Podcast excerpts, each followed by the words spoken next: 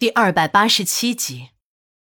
正当我坐在椅子上瞪大眼睛想办法时，我的小师弟佟大法医突发奇想，顺手拿起了解剖台上的大号剪子，从张勇的下体处伸了进去，靠半边剪刀挑起了尸体的肚皮，开始迅速的向上移动着。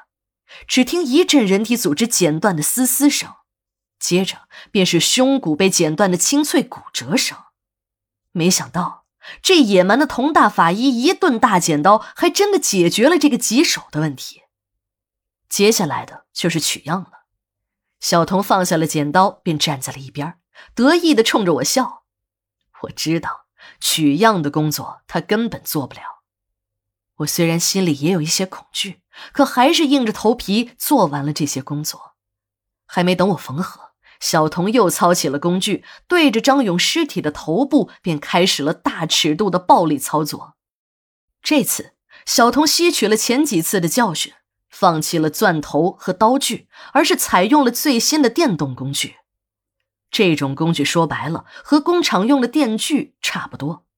随着骨头渣子和肉沫子的飞起，最难打开的颅骨也被我这个小师弟打开了。虽然感觉小童的动作有点和木匠差不多，根本就和法医不沾边儿，可我也没有更好的办法。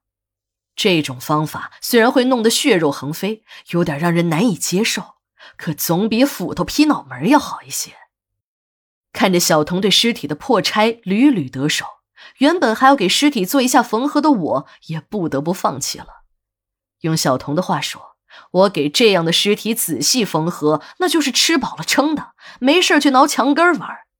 不要打理这个尸体了，因为他们这些坏蛋让自己传染上了，那多不值当啊！正在这时，啪的一声，张勇尸体被锯开的头骨一下子掉在了地上，还顺势滚了几圈，滚到了停尸床的底下。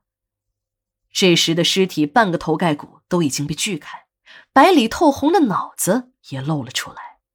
我正准备拿手术刀伸过去取一点脑组织的样本，当我在仔细的观察着找下刀的地方，就在这时，我发现尸体的大脑表层好像在动，动的还很有节奏。这可把我吓坏了。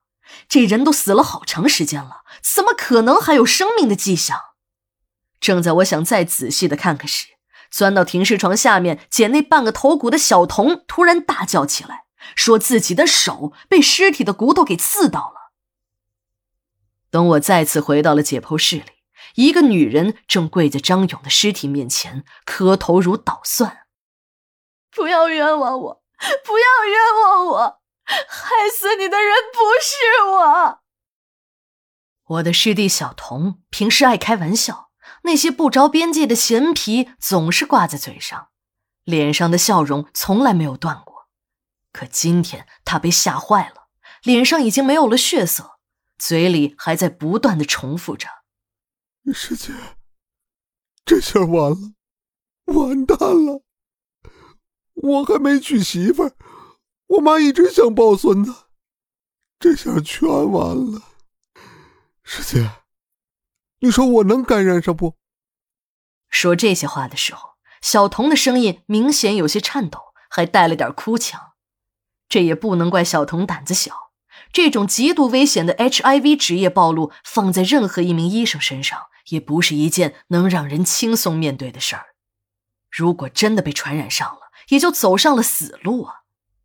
这个时候，我已经没有心情安慰他，我脱下了防护服，做了一下必要的消毒处理。拉起小童便去了医院，只有让医院传染科的医生来处理，才能够准确的判断出他感染艾滋病的风险。还好，这一切都是虚惊一场。一圈检查下来，医生终于找到了刺破小童手指的元凶，是粘在胶皮手套中一节手术缝合用的菱形针。这种菱形针在手术中非常常用，是专门用来缝合人体皮肤的。不知道是什么原因，这节断针进入了小童戴的胶皮手套中，但是这只平躺在手指部的断针并没有针头，还是在他戴的第二层手套里。连医院传染科的医生都非常奇怪，这枚连尖都没有的断针是怎样刺穿厚厚的胶皮手套，给他的手指造成伤害的？